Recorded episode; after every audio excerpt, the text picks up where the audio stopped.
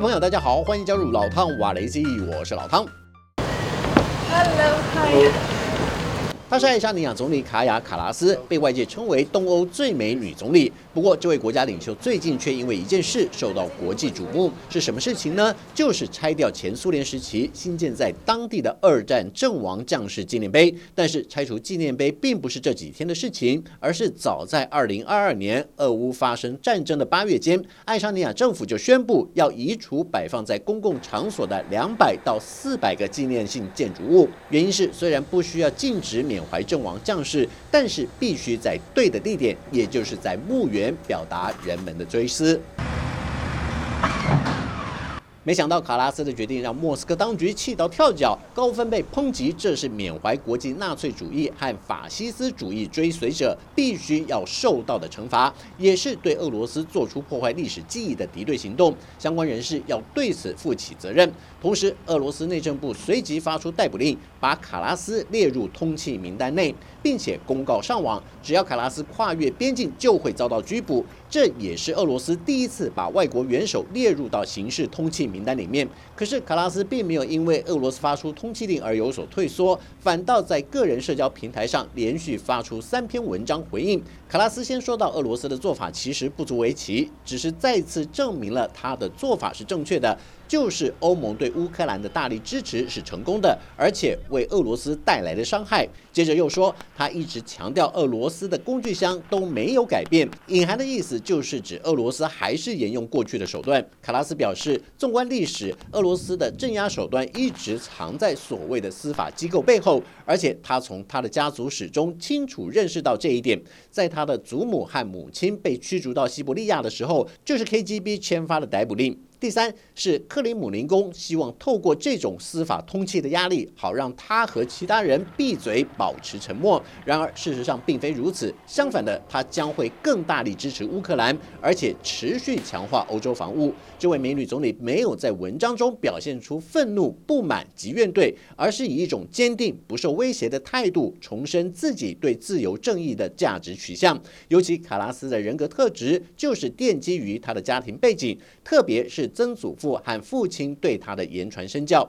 一九七七年出生的卡拉斯，曾祖父和父亲都是爱沙尼亚政坛响当当的人物。曾祖父爱德华阿尔福不但是爱沙尼亚建国功臣之一，也是第一任警察体系的创办人。父亲西姆则是身兼改革党创办人和第十四任国家总理。卡拉斯在二零一一年开始从政之路，先是担任爱沙尼亚市议员，三年后接下欧洲议会议员的职务。尤其他精通四国语言，包括爱沙尼亚语、俄语、英语及法语，让他在对外沟通或是国际场合的演讲上占有语言表达的优势。而且他还是毕业于爱沙尼亚历史最悠久的塔图尔大学法律系，修习的专业是欧洲竞争法，也让他对欧盟体制有了更为清晰的了解，并且在二零二一年成为爱沙尼亚历史上第一位女总理。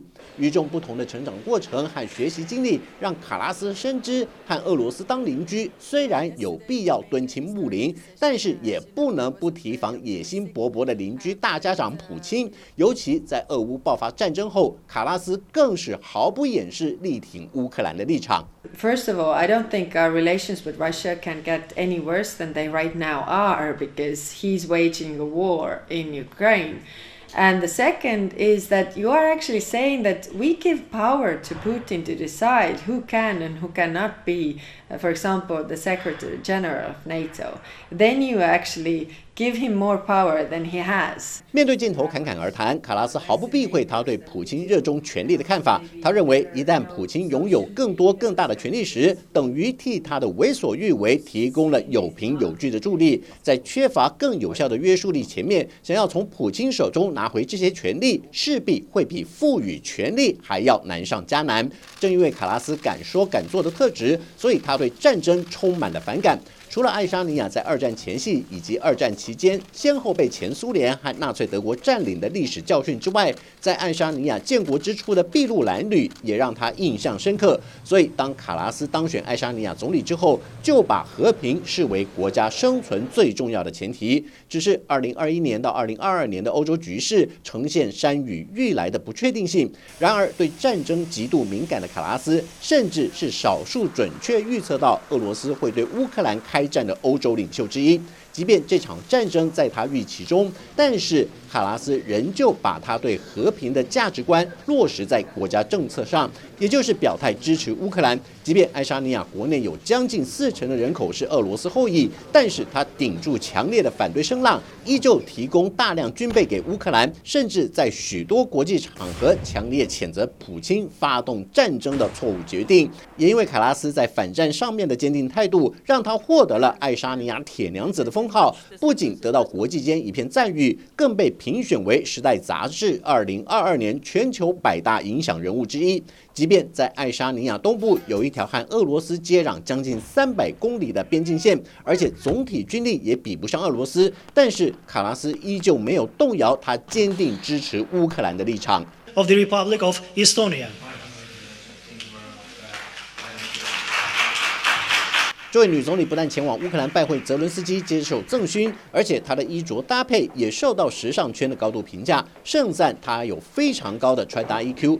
尤其是在阳刚气息偏重的政治圈中，卡拉斯得体的外交穿搭术常常能成为外交圈和时尚圈热烈讨论的话题。纤瘦高挑的卡拉斯不但拥有模特儿的身材，无论是一身干练的套装打扮，还是室外穿着米黄色短大衣加上黑色裤装的搭配，又或是红衣红。红鞋加上格子裙装，都被评价为政治圈的穿搭高手。再加上卡拉斯在某些角度上和英国著名女星娜奥米·华兹颇为神似，因此只要他出席公众场合，就会成为全场关注的焦点。甚至有些时尚评论家以爱沙尼亚最美的一道风景来形容卡拉斯，足以说明他的时尚品味和外交穿搭术，把爱沙尼亚的能见度带入到国际社会。